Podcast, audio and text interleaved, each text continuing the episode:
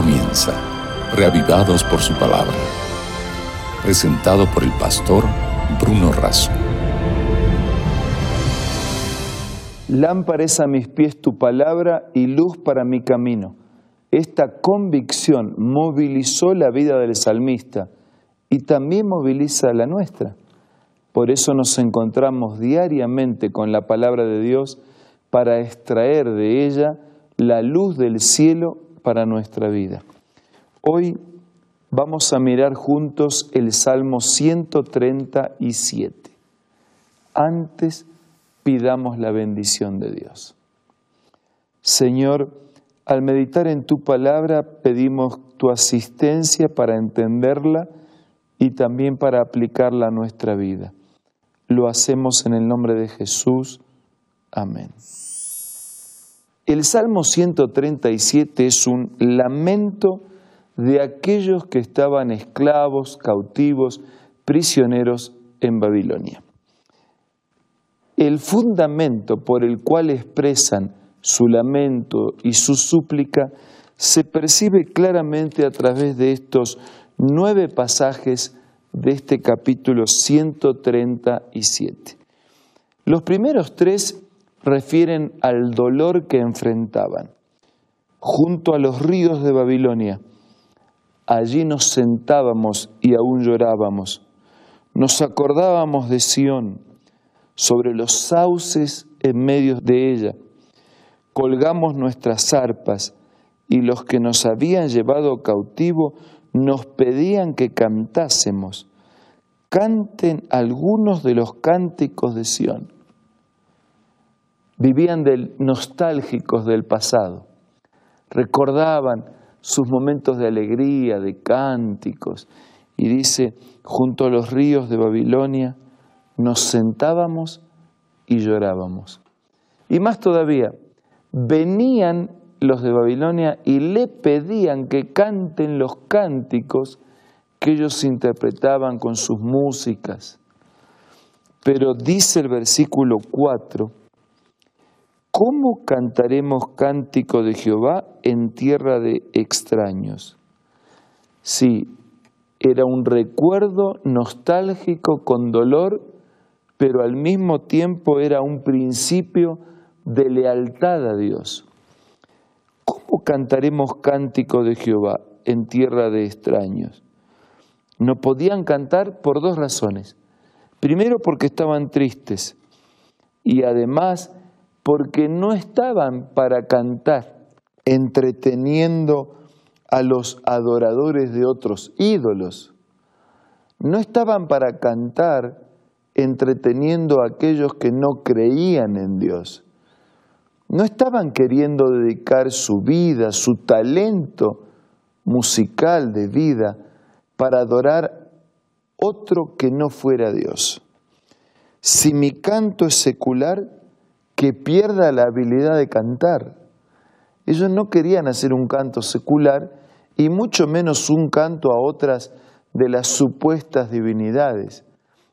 Por eso les producía nostalgia recordar cuando en paz, en libertad y en bendiciones le cantaban a Dios.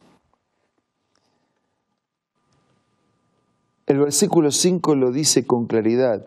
Si me olvidare de ti, oh Jerusalén, que pierda mi diestra su destreza, que mi lengua se pegue a mi paladar, si de ti no me acordare, si no enalteciere a Jerusalén como preferente asunto de mi alegría. O sea, en su dolor y en su nostalgia, en su recuerdo con dolor, mantienen el principio de lealtad a Dios.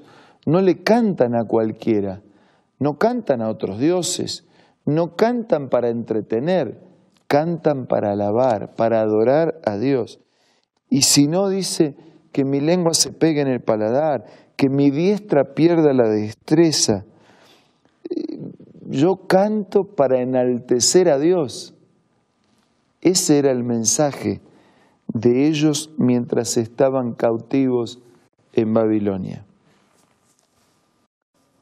Y desde el versículo 7 en adelante hay un pedido de justicia. Dios recuerda contra los hijos de Don el día de Jerusalén, cuando decían arrasadla, arrasadla, hasta los cimientos, hijo de Babilonia la desolada, bienaventurado el que te diere el pago de lo que tú nos hiciste. Dice, ¿se acuerdan cuando nos atacaban, cuando querían destruirnos, cuando nos destruyeron? Algún día vas a recibir el pago conforme a lo que hiciste. Dichoso el que tomare y estrellare tus niños contra la peña. Era tanto eh, el clamor y el pedido de justicia, de venganza, que miren la declaración, ¿no?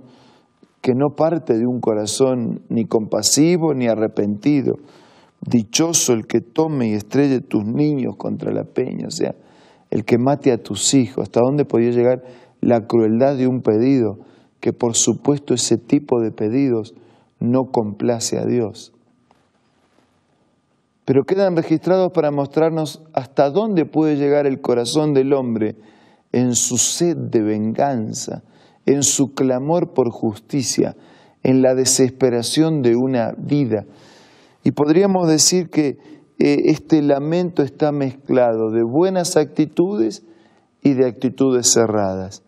La actitud de pedir venganza, pidiendo la muerte de los hijos de los enemigos, por cierto, una actitud errada y equivocada. La actitud de lealtad a Dios, y de entender que los cánticos no eran para entretener ni para ofrecer culto a otros dioses, sino que el canto era para alabar y para adorar a Dios. Por eso allí estaban sobre los sauces colgadas las arpas, porque todo era tristeza, esclavitud no había motivo para cantar. Tal vez también en su casa, en su hogar, en su familia, en su vida, el arpa, ¿no? Está colgada. Tal vez usted también siente que, que no hay motivos para cantar. Con nostalgia piensa en tiempos que se fueron y que ya no vuelven.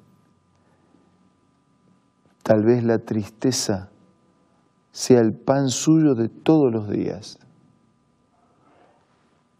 Tal vez el remordimiento, la culpa, el fracaso, las luchas de la vida. Pero amigos, no estamos solos para lamentar, no estamos para errar en nuestro pedido pidiendo venganza sobre nuestros enemigos. Estamos para recordar y reconocer que todavía estamos a tiempo para cantarle a Dios. Y usted podrá decir, pero cantar con todas las cosas que me pasan, los problemas, dolor, sufrimiento, angustia, enfermedad, economía, trabajo, cantor, ni tengo motivos para cantar, ni tengo razones para cantar, ni tengo ganas para cantar. Si hubiera alguien que está sin ganas para cantar,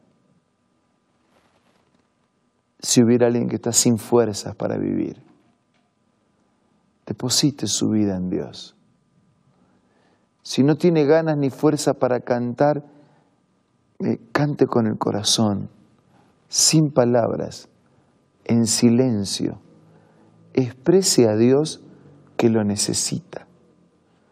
Permítale, conceda a Dios permiso para actuar en su vida y Él puede transformar el lamento en una canción, la tristeza en una alegría y la cautividad en una liberación, la culpa en un perdón, la angustia en paz.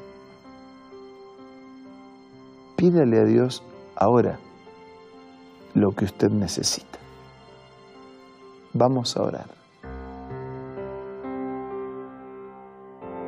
Padre nuestro que estás en los cielos, no queremos vivir de lamentos ni de clamor por venganzas. Queremos enfrentar nuestros dolores, nuestras angustias, nuestras cargas con tu ayuda, con tu presencia. Queremos sentirnos libres, queremos sentirnos fuertes. Bendice a todos nuestros amigos Te lo pido y te lo agradezco en el nombre de Jesús. Amén. Muchas gracias por acompañarnos en el día de hoy. Nos reencontramos mañana para seguir siendo reavivados por la palabra de Dios. Esto fue Reavivados por su palabra, presentado por el pastor Bruno Razo.